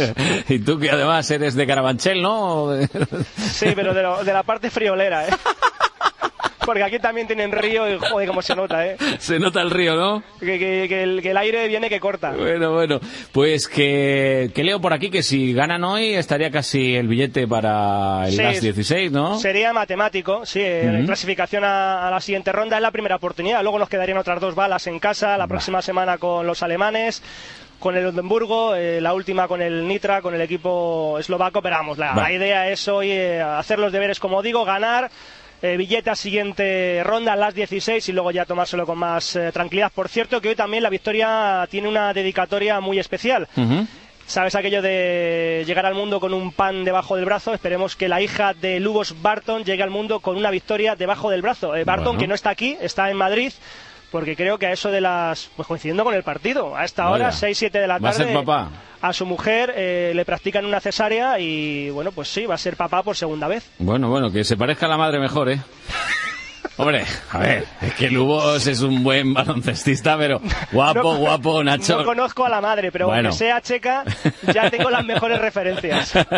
No, pero eh, convendrás conmigo que el chaval guapo no es, ¿eh? Las cosas, No, las cosas no. como son. Tampoco es un tipo muy simpático, es un poco especial, Lugo Barton. Vale, haciendo amigos. No, no, no, bueno, es un tipo más, más retraído, más tímido, ¿no? No quiere decir que sea mal tipo, va todo lo contrario. Yo solo puedo hablar bien de, de Lugos Ni Barton, pero vamos, es un tipo, sí, sí, eh, bastante serio. Bueno, se le ve con todo, carácter, ¿eh? ¿eh? Se le ve con carácter, ¿eh? Es Las uno de los veteranos del grupo y bueno, ya te digo, puede presumir de haber ganado la Copa de Europa, la, la Eurocup, la FIBA Cup, lo ha ganado todo, Bueno, falta el Euro Challenge. Pues Sí, este la- da. los fuenlabreños que están contentísimos, vaya partidazo, por cierto, el del fin de semana ante el Cajasol, es, que los, los barrieron sin escoba y están que se salen. No podemos decir lo mismo de mi equipo, el Estudiantes, que, jolín, nada, nada, que estamos... Eso es un, es drama, ¿eh? Es un drama... Estamos ya que algunos están ya pensando, no, no, este año no bajamos. Tú lo vives cada, cada jornada allí en, en el Palacio de, de Goya. No, la verdad es que habrá que mover ficha, ¿eh? Con el tema de Antonio Wright, de... Sí, sí. Como dice Laura Cabrera, que me gustó, Antonio Ron. Antonio Ron. error. Porque siempre da error cuando tira canasta. Sí, señor. Bueno, Yo pues- empecé dándole moral con el that's right, el correcto cada vez que enchufaba, pero claro, es que se me ha sí. olvidado ya. Y además en el, en el Palacio echamos de menos el que al menos el speaker diga eso de yes, porque es que nunca es yes. No, ni, ni Wiclar, ni Antoñito, ni Papito Flores, que por cierto, yo, bueno, le bauticé con lo de reggaetón Flores, pero vamos, allí en el vestuario me confirmaron que era Papito, Papito, Flores, que... Bueno. Papito que es un encanto fuera de la cancha, pero dentro de la cancha es un dolor. A ver, a ver si, a ver si se enderezan. Bueno, pues hoy hay baloncesto desde las 7 menos cuarto en esta sintonía, en una hora, y luego hay fútbol, ¿eh? que hay partido adelantado de la jornada. El Barça se enfrenta al Rayo Vallecano, y ahí ya, que Dios reparta suerte. Bueno, pues nada, Nacho, tómate un Stupurfen, eh, no sé, algo mm, dulce. Aquí típico, no sé, un, Con los nombres tan largos que hay. un arenque, algún pescadito, poco más, ¿eh? Como en España no... Bueno, que esté en buen estado no se al come en ninguna parte. Que esté Sí, en buen sí. estado, Nacho, venga. Eso me fío. Venga, un abrazo. Hasta luego. Hasta luego. Soy una impaciente. En las rebajas estoy la primera. En los estrenos la primera. Y aquí estoy la primera para cuando abran. Aunque igual es un poco pronto. En Bankia te presentamos nuestros planes de pensiones para impacientes. Grandes beneficios, asesoría personal y regalos que podrás elegir y conseguir ya. Bankia. Consulte condiciones en bankia.es. Sigue el mayor espectáculo del ahorro en el aniversario de Hipercor. Hasta el 30 de noviembre tienes la segunda unidad al 50% de descuento en la botella de litro de aceite de oliva virgen extra olivar de Segura. Comprando dos, la segunda unidad te sale por solo un euro con 66. Aniversario de Hipercor. Precio hipermejor. Hola, llamo para vender mi casa. Enhorabuena, hemos vendido su casa. En medio de estas dos llamadas solo hay una decisión acertada, llamar a Gilmar, porque a la hora de comprar o vender su casa es mejor confiar en la experiencia y profesionalidad de un líder. 902-121-900. Gilmar, de toda la vida un lujo. ¿Eres tú el que sabe ahorrar? Si todavía no eres tú, ven a Peugeot y aprovechate del plan Prever Peugeot Seminuevos. Te damos 600 euros más por tu antiguo coche si te llevas uno de nuestros vehículos seminuevos en Peugeot Ocasiones del León. No esperes más y encuentra el coche que estás buscando. Acércate a Autorally, Avenida Constitución 10, Torrejón de Ardoz, Vía Complutense 94, Alcalá de Henares. Fachadas, cubiertas, patios, terrazas, goteras, Reparatec. 912 1110, teléfono gratuito. Más de 20 años de experiencia, certificados por la Cámara de Comercio. Garantizamos sus trabajos hasta 12 años y ofrecemos financiaciones adaptadas a sus necesidades. www.reparatec.com o 912 1110. Reparatec. No le fallaremos.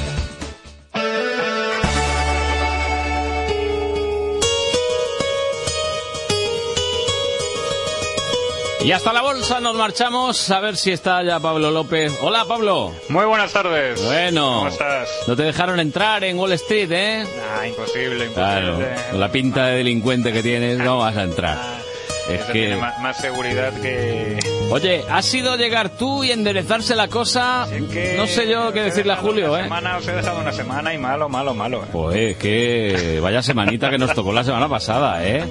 Bueno, suele ser habitual. Los Vaya cambios tela. de gobierno a la bolsa española nunca, nunca le han sentado... ¿Qué te iba a decir? Eh, eh, las acciones de Iberia, ya sé que no es Iberia, ¿cómo se llama ahora? IAG. IAG, ¿cómo han ido? Pues no muy bien, o sea, han ido Muy muy, bien. bien. Hoy han, eh, ganado el 1 con, con 80%. Sabes que los pilotos dicen que van a convocar huelga. eh, Sí, en pero diciembre, en fin. bueno, de momento eso no, ha- no ha tenido, no ha pasado factura.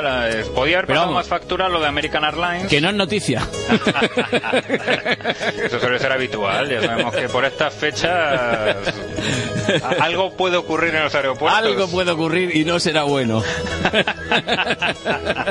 ¿Qué decías de American Airlines? Pues que su aviso de bancarrota, eh, bueno, se han acogido al procedimiento de bancarrota para intentar renegociar los sueldos de su- eh, prácticamente pues todos sus empleados, ya que los costes que tienen laborales son muchísimos y además, bueno, van a intentar eliminar eh, rutas y algunos pactos con aerolíneas. Eh, influye a Iberia porque Claro. Iberia y British Airways tienen un En acuerdo. Efectivamente, no solamente en One World, sino comparten varios eh, códigos, varios, varias eh, rutas.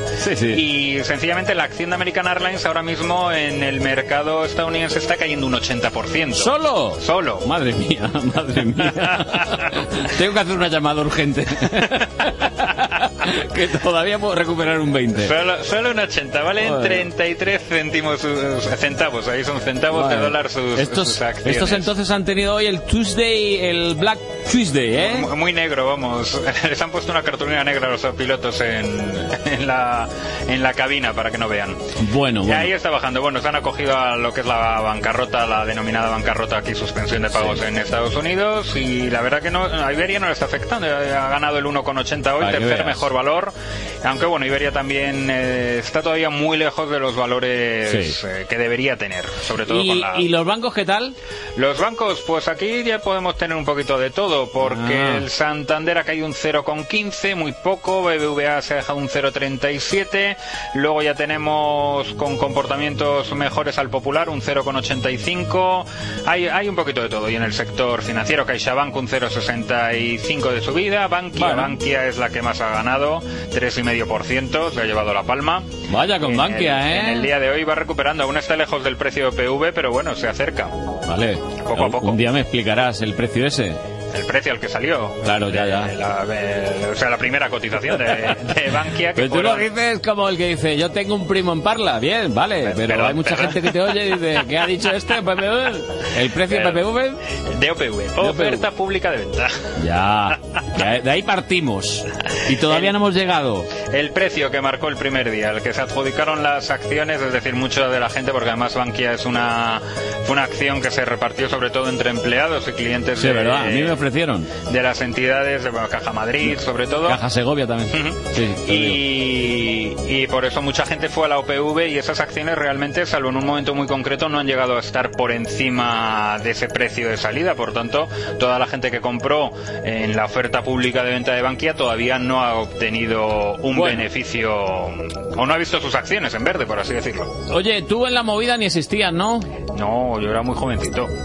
que Bueno, eres- muy jovencito, era un proyecto. Eres un ternerillo, eres un ternerillo. Bueno, que mañana nos encontramos otra vez, Pablo. Perfecto, hasta mañana. Un abrazo.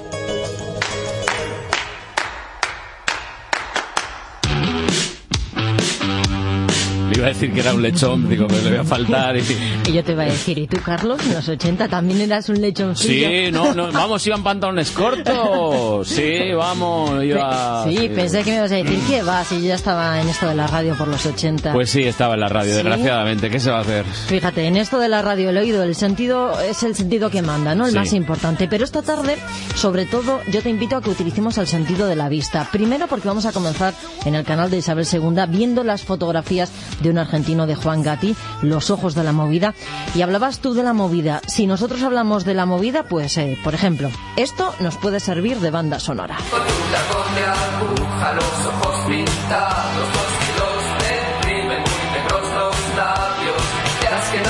73. ¿Ves cómo eres de la movida? Hombre, es un clásico. En fin, a contraluz. Ese es el nombre que han elegido para esta muestra en la que podemos ver, entre otras muchas cosas, 40 fotografías inéditas y de gran formato en blanco y negro de Juan Gatti. Eso es lo más nuevo, pero en realidad esta exposición es triple, son tres muestras en una, porque Contraluz repasa la vida y la obra de este diseñador y fotógrafo argentino. Pero, por si alguien no lo sabía, esto que le decías tú del primo de Parla Sí, a sí. Pablo, ¿quién es Juan Gatti? Se lo preguntábamos al comisario de la exposición.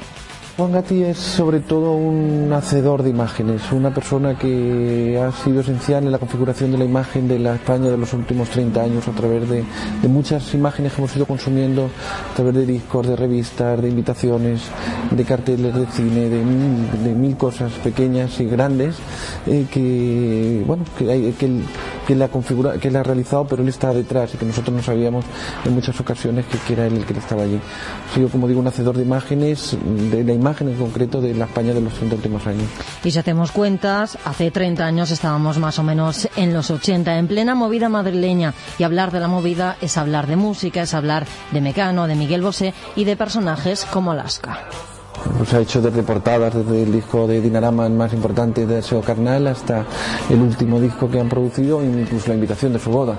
Digo Alaska como puedo hablar de mucha gente, o Jesús del Pozo, y sobre todo Sibila. Sibila ha tenido la colaboración de Juan Gatti y Sibila, ha sido esencial. Todo- todo eh, toda la imagen de Sibila la, la ido produciendo, lo han hecho en diálogo siempre Sibila y Juan Gatti. Y sobre la portada precisamente de ese disco de Deseo Carnal, también hablaba Alaska, nos contaba alguna anécdota. Hicimos el casting del chico que sale de espaldas. Ah, el chico no se quería quitar la ropa interior. ¡Vamos! Había que- se la tenía que quitar porque había Hombre. que sacar el nacimiento de donde se pierde la espalda. Y ahí descubrimos que teníamos muy buena sintonía. Un sentido del humor y de la estética que va por el mismo camino. Y desde entonces, pues ha sido un sin parar. Por si alguien no visualiza esta portada, eh, se ve la cara de Alaska abrazada a eso, a una espalda Un fornida. torso, un torso masculino bien formado. Bien formado, bien. Sí. Recuperábamos la voz de Alaska. Aunque si tuviéramos que unir un nombre al de Gatti, sin duda sería el de Almodóvar. El fotógrafo argentino es el diseñador de cabecera del manchego. Ha diseñado todos los carteles de las películas de Almodóvar, bueno, todos menos uno, si no me equivoco.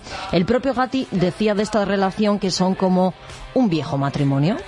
He hecho todas las películas salvo una. Y ya cada vez nos conocemos tanto que realmente ya ni hablamos. Él me pasa el guion, yo elaboro cosas, sé. Bien, a veces bien, a veces nos agarramos de los pelos.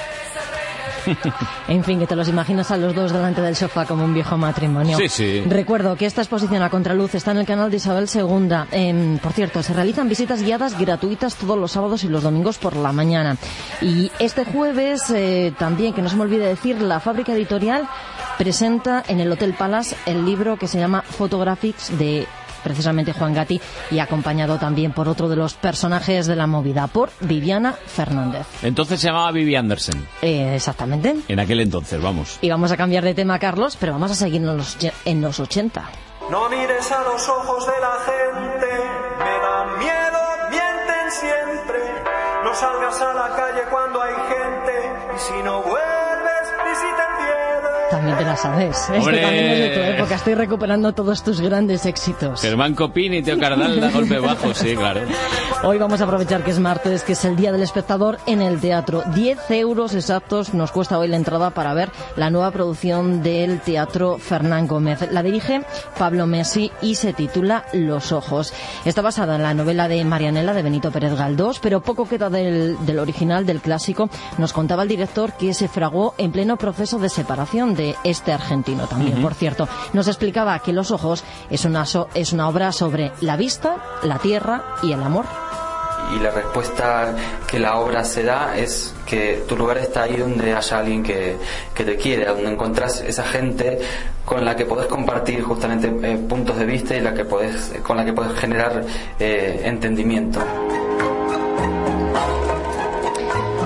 Amor, Carlos, sobre todo. Sí, los ojos nos qué bien cuenta los argentinos, ¿verdad? la historia de una madre y una hija que llegan a España desde precisamente Argentina, arrastrados por el amor hacia un italiano del que nunca más se supo. Marianela es una eh, argentina que se ha ido de su país, que está enamorada de un ciego y que vive con su madre que bueno que todo el tiempo le ha dicho que es fea por lo tanto mm, se cree fea eh, desgraciada eh, Pobrecita. y creo que el motor de. Marianela es el amor está enamorada y eh, y, todo lo hace en base al amor Escuchábamos a Marianela Pensado da vida sobre el escenario a la otra Marianela, la protagonista.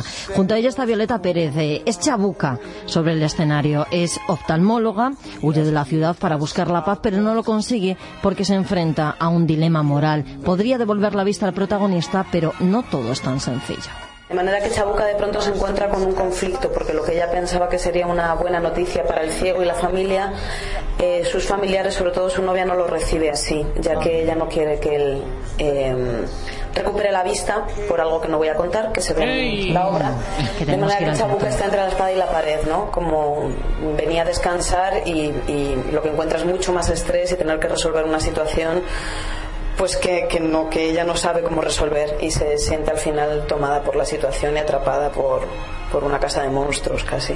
Y hasta aquí podemos leer Ya, ya. porque hay que ir al teatro pistas, a verla. ¿eh? Sí, hoy podemos ir a ver este nuevo montaje Los Ojos con nuestro presupuesto, aprovechando que es martes, como Vaya. decimos, y que es más barato. Pues ya está, se acabó la sección. Sí, no tenemos presupuesto, pero hay una convocatoria Ah. que a mí me parece muy interesante. Te la voy a contar. Las casas están de luto, todo es Y que también es una convocatoria que nos va a entrar por los ojos. Esta tarde, en un ratito, a eso de las siete y media, en el Círculo de Bellas Artes, se presenta La Maleta Mexicana. Es un libro de fotografía editado por la fábrica y por la Fundación Pablo Iglesias y que recoge las fotografías de Robert Capa, de Gerda Taro y de David Seymour sobre la guerra civil. Es un impresionante trabajo que saca a la luz más de 4.500 negativos desconocidos hasta ahora de la guerra civil y no piensas ni siquiera en comprarlo, Carlos, No. porque nos cuesta 85 euros.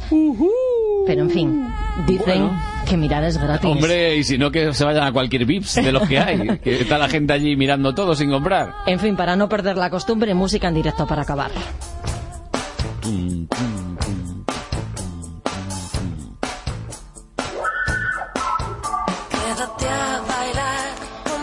Se llama Rebeca Jiménez, es segoviana de nacimiento, aunque ha hecho callo en el circuito de las salas madrileñas. Esta noche podemos escucharla en la sala Joy Eslava porque presenta su nuevo disco que se llama Valiente. La entrada que nosotros no vamos a comprar ¿Cuánto? a partir de los 12 euros, Bueno. 12, 15 Es actriz euros. también, ¿no, Rebeca? Sí, algunas cosas ha hecho. Bueno, esta noche estará acompañada de grandes músicos, eh, Mariano Raya, Jacob Bueno. Regulón Nos o Tony Jurado. vemos, eh, Uy, que se Marianela, que se nos vaya. Oye, y mañana estamos en directo desde un sitio muy especial. Nos van a ver la cara mañana. En el Senado. Hasta mañana.